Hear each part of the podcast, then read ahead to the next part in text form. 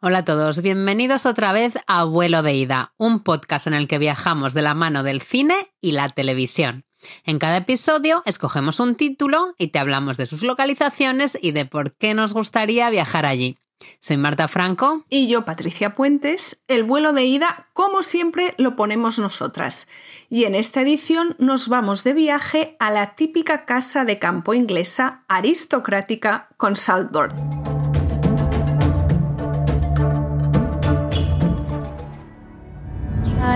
Why Felix likes you so much. You're so, um, real. Saltburn es la segunda película escrita y dirigida por Emerald Fennell. Es posible que os suene su cara porque de hecho también es actriz. Interpretó a Camila Parker Bowles en las temporadas 3 y 4 de The Crown. Y la hemos podido ver recientemente como Mitch, la muñeca del universo Barbie embarazada, en Barbie. Tengo que reconocer que yo la conocía más como directora, porque su primera película, Promising Young Woman, también llamada Hermosa Venganza o Una joven prometedora, según el país, me gustó bastante y muchísimo más de lo que esperaba cuando vi el tráiler. Bueno, y la película Promising Young Woman se llevó cinco nominaciones a los Oscar en la edición de 2020 y ganó uno al mejor guion original. Así, de hecho Emerald Fennell es una de las ocho mujeres ocho, solo ocho, que han conseguido jamás una nominación al Oscar a la mejor dirección. De hecho, solo lo han ganado tres, pero mejor no entrar en este tema porque me hierve la sangre y todavía estoy cabreada porque Greta Gerwig no se ha llevado una nominación al Oscar por la dirección de Barbie. Bueno, ¿y no estás cabreada porque Salborn no se haya llevado ni una sola nominación? Pues a ver, la verdad es que sí. Al menos dirección de fotografía o diseño de producción, ¿no? Desde luego. O para Barry Keoghan, que es como creo que se pronuncia su nombre medio correctamente. O vaya, para Rosamund Pike. Ajá, para Rosamund Pike al menos. Pero no nos desviemos del tema y vamos de viaje hasta Saltburn. Home doesn't mean the same for me as it does for you, Felix. Well, why don't you come home with me? Come to Saltburn. Salborn está disponible en Prime Video en todos sus mercados, aunque yo soy de las que cree que lo que puedas ver en el cine lo debes ver en el cine. Es una película con ingredientes góticos que un poco parece a medio camino entre Brideshead Revisited y Talented Mr. Ripley. Sí, básicamente una mezcla entre Brideshead Revisited y Talented Mr. Ripley, a la que hay que sumarle una secuencia en una bañera que ha causado furor, por decirlo de alguna manera velada y eufemística. Ay, por favor. If you know, you know. Bueno, y otra secuencia en un cementerio de la que no sé cómo hablar sin ruborizarme un poco, la verdad. A ver, no te olvides de la última y maravillosísima secuencia de la película a ritmo de Murder on the Dance Floor. No me olvido, no me olvido. Y vamos a hablar de ella un poco más adelante. En todo caso, Salborn está protagonizada por Barry Keoghan, actor irlandés que sí, por supuesto, tiene un apellido impronunciable. Y que un poco últimamente está en todas partes. Eh, el año pasado recibió una nominación al Oscar por su papel en The Banshees of Inisherin, Los espíritus de la isla o almas en pena de Inisherin, ya sabéis. En Salborn, eh, Barry Keoghan interpreta a Oliver, Oli, que es el típico estudiante un poco demasiado aplicado que no acaba de encajar en la Universidad de Oxford. Sobre todo también porque es un estudiante becado y no tiene los antecedentes de familia rica que muchos de los otros alumnos sí tienen. No es precisamente el estudiante cool. Y vaya, tenemos que decir que, de hecho, Salborn se filmó en Oxford propiamente y que Emerald Fennell estudió en esta misma universidad. Sí, la Universidad de Oxford se remonta originalmente al 1096 y cuenta con un montón de estilos arquitectónicos, gótico, barroco, neoclásico y hasta contemporáneo. Ha servido de localización para varias películas de Harry Potter, para The Favorite de Yorgos Lanthimos y se va a poder ver en la serie de Apple TV Plus Masters of the Air, entre muchos otros títulos. Sí, claro, es tan fotogénica que no me extraña que Fennel haya querido usarla también aquí, más allá de su vínculo claro como exalumna. Es totalmente el símbolo de institución académica antigua, prestigiosa y elitista. Anything else I should know about? No, no, just be yourself. They'll love you. It- it's relaxed, I promise. En Oxford, Oliver conoce a Félix, interpretado por Jacob Elordi, y que es el típico rico, guapo y el rey de todas las fiestas. Jacob Elordi, otro de los actores jóvenes que últimamente hemos visto en un montón de cosas, desde varias temporadas de Euforia hasta interpretando a Elvis Presley en Priscilla de Sofía Coppola. Sí, la verdad es que tanto Berry Keoghan como Jacob Elordi están muy bien escogidos para estos papeles, la verdad. Y con ellos nos vamos hasta Saltburn porque Félix invita a Oli a pasar el verano allí, en la casa de campo que tiene su familia y que se llama precisamente Saltburn. Ah, bueno, y cuando dices casa de campo, quieres decir casoplón de familia aristocrática con mil habitaciones, biblioteca, escalera circular, un cuadro de Rubens horrendo, pista de tenis, piscina, laberinto, mayordomo. Y me estoy olvidando de cosas, que a mí me metes ahí y por la noche me perdería yendo al baño y supongo que ya no me encontraríais nunca más. Sí, lo, lo típico, así modesto, que hemos visto en Downton Abbey y en Gosford Park, y donde el servicio te deshace la maleta antes de que te des cuenta, te tienes que vestir de gala para la cena, y el desayuno se sirve en plan buffet. Y donde básicamente tienes que saber un poco cuál es el código o etiqueta a seguir, y aún así estás medio perdido. Sí, lo típico. Vamos, supongo, porque no es que yo me haya visto en una de estas situaciones nunca. Ni yo, la verdad, no te vayas a pensar. De hecho, Emerald Fennel, en las notas de producción de Salborn, ha hablado del hecho de que con esta película quería hacer un gothic romance con ingredientes de terror. La Casa de Campo Británica es una de nuestras exportaciones culturales más predominantes, ha explicado Fennel. Y añade, quería centrarme en nuestro fetiche hacia las casas de campo británicas y más generalmente la relación sadomasoquista con las cosas que queremos pero no podemos tener. Y es que en cuanto Oliver llega a Salborn, como que se enamora de la casa, de todo lo que contiene y de todo lo que representa. Y claro, con Oliver el espectador también se tenía que enamorar de Saltburn.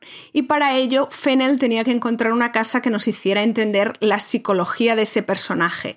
Su atracción irresistible, primero hacia Oliver, eso es fácil con Jacob Elordi, y luego hacia su casa. Blur Oasis parties. Oh, but then, of course, common people came out, and everybody thought it was written about me, which was completely mortifying and ridiculous. I mean, I barely knew Jarvis. Muy fan de Rosamund Pike en esta película. Acabamos de escucharla interpretando a Elspeth, la madre de Félix, y que nos habla de su pasado como modelo que se iba de fiesta con los de Blur y Oasis. A ver, esto a mí, que en los 90 era un adolescente, pues me llega mucho, la verdad. Pero además quiere que sepamos que Common People de Pulp no es sobre ella. A ver, es que una persona común no tiene una casa como Salborn. Aunque soy muy consciente de que Salborn parece especialmente atractiva retratada en ese sol estival en el que te puedes tumbar en una hamaca en la piscina. O bañarte en el estanque que hay dentro de la propiedad. Pero claro, para ello el equipo de Salborn tuvo que encontrar la casa perfecta. Exacto. De hecho, una de las cosas que quería Emerald Fennel era poder filmar simplemente en, en, un sitio on location, tener todo el equipo en un mismo lugar y hacer en él tanto los interiores como los exteriores. En una entrevista reciente con Vanity Fair, Emerald Fennel ha hablado sobre esto, el hecho de que quisiera que todo el equipo estuviera junto en un mismo lugar y darles la sensación de, de ese verano de locura en el que todo el mundo pierde un poco la cabeza. Y además de explicar que no quería estar todo el tiempo recogiendo y yendo de un lado para otro, cosa que entiendo pues perfectamente. Es que lo que pasa con muchas series y películas de época con casoplones de estas características, por ejemplo algo como The Gilded Age de HBO, es que encuentran un montón de sitios y los exteriores de la casa los filman en un lugar y los interiores una habitación en un determinado edificio y otra habitación la recrean en un escenario. Bueno, a ver, esto no es una película de época. Bueno, está ambientada en 2006 y por lo tanto los teléfonos son BlackBerry. Así que quizá sí que es un poco de época. Pero en cualquier caso, necesitaban esa casa antigua y que diera la sensación de haber estado en la familia de Félix desde hace siglos. Exacto, y para ello encontraron Drayton House, que es una casa privada y que está unas dos horas al norte de Londres, en Northamptonshire. A diferencia de, de las casas que han aparecido en Gosford Park o Downton Abbey, por ejemplo, es una casa, la de Salborn, que nunca antes se había visto en una serie o película.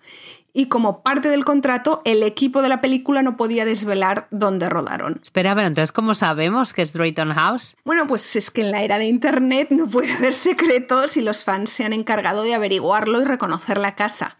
Pero tenemos que decir sobre todo que es una propiedad privada. Sí, se trata de una casa construida cerca de 1300, increíble, y que lleva ocupada por la misma familia varias generaciones.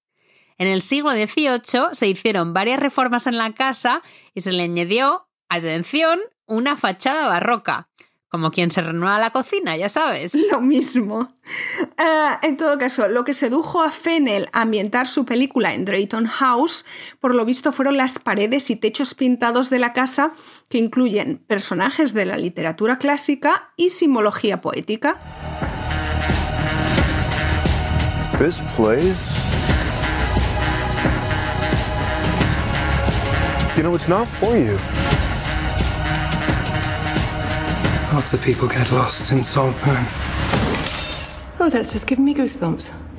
Look, Pamela. Oh, no. Fennel trabajó con la diseñadora de producción Susie Davis y juntas encontraron esos tonos rojos y verdes oscuros que se pueden ver en los interiores de la casa y que quedan acentuados con ese uso que hace la película del, del claroscuro en su iluminación, con mucha intención. Sí, Davis ha hablado precisamente del color rojo burdeos y de cómo lo usaron para las habitaciones de Félix y Oliver. Y es que por mucho que partieran de una casa ya existente, transformaron varios espacios. Por ejemplo, el cuarto de baño que hay entre las habitaciones de ambos protagonistas y, donde filmaron la escena de la bañera es un espacio que hicieron para la película. La escena de la bañera, ¿eh? Originalmente ese espacio era otra habitación. Al poder construir ese cuarto de baño, pudieron recrearlo exactamente como querían. Añadieron espejos a ambos lados, un suelo de baldosas e incluso brillo en el techo para que también allí hubiera reflejos.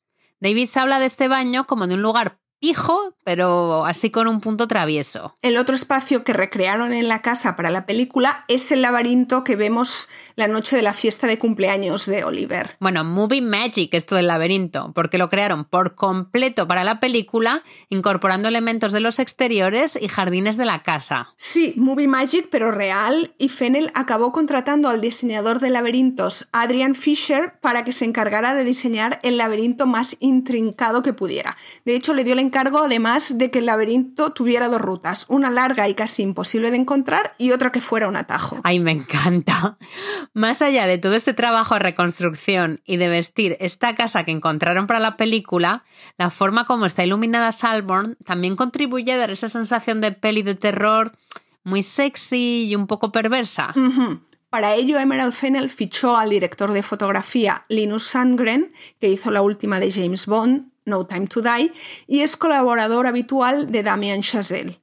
Y ya que estamos hablando de Damien Chazelle, si no lo habéis escuchado todavía, el primer vuelo de ida es sobre el Los Ángeles de La La Land, así que escuchadlo. Sí, escuchadlo.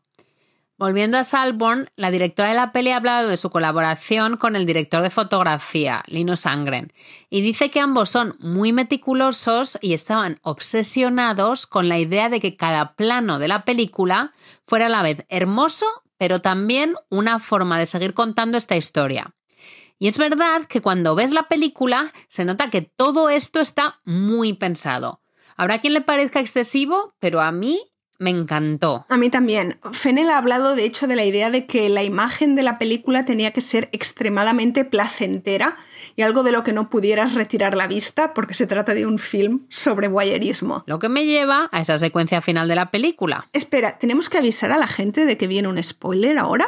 Bueno, supongo. Si no habéis visto Salborn todavía, id a verla y volved.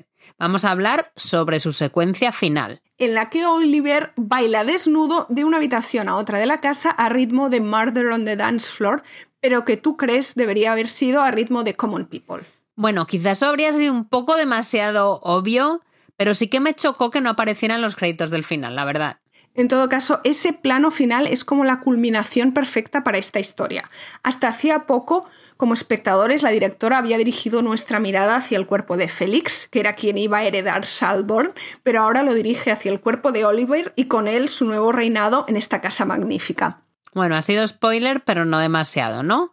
Y sabes que me están entrando muchísimas ganas de ir de visita a Salborn ahora mismo. A mí también, pero ya hemos comentado que no se puede. Vamos a tener que conformarnos con volver a ver la peli. ¿Alguna otra alternativa? A ver, sí, se puede ir de visita a la casa de Downton Abbey, que esa sí está abierta al público. A ver, Patricia, que no es lo mismo. Para empezar, yo ni siquiera he visto Downtown Abbey. Mira que me lo imaginaba, pero es lo que hay. En todo caso, la casa donde se ha filmado Downton Abbey, la serie y las películas, es el Highclere Castle y podemos poner un enlace a su web en las notas de este episodio. Tienen toda la información sobre visitas para este año. El castillo está a una hora y media al oeste de Londres y ofrecen visitas por 140 libras. Lo que no sé si los visitantes van a poder ver al perrito de Lord Grantham. Ni idea, pero ni idea de lo que me estás diciendo. Yo voy a ver si al menos me puedo montar una fiesta como la de Salborn con un final un poco mejor y mientras tanto nos vemos en el próximo vuelo. Sí, nos vemos en el próximo vuelo y invítame a esa fiesta, ¿eh? Hasta la próxima.